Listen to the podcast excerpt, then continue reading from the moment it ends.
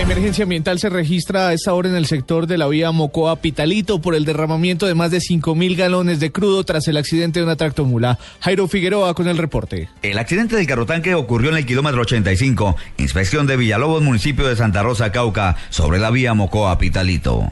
Cristian Ramírez fue testigo del momento en el que el pesado vehículo se volcó. Un derrame de crudo, estamos hablando más o menos de unos 5.000 galones de crudos que se derraman en cuestión de segundos porque el tanque empieza a botar absolutamente toda la carga. ¿Cuál sería la causa de este accidente? Cuando nosotros llegamos, en el momento llegaron otros compañeros pues del conductor y no se explican porque la curva no está cerrada, no se sabe pronto si exceso de velocidad, de pronto un microsueño. Lo cierto fue que nosotros corrimos a auxiliar al conductor, lo logramos sacar del cabezote de la mula. El señor tenía una herida en la parte izquierda de la cara.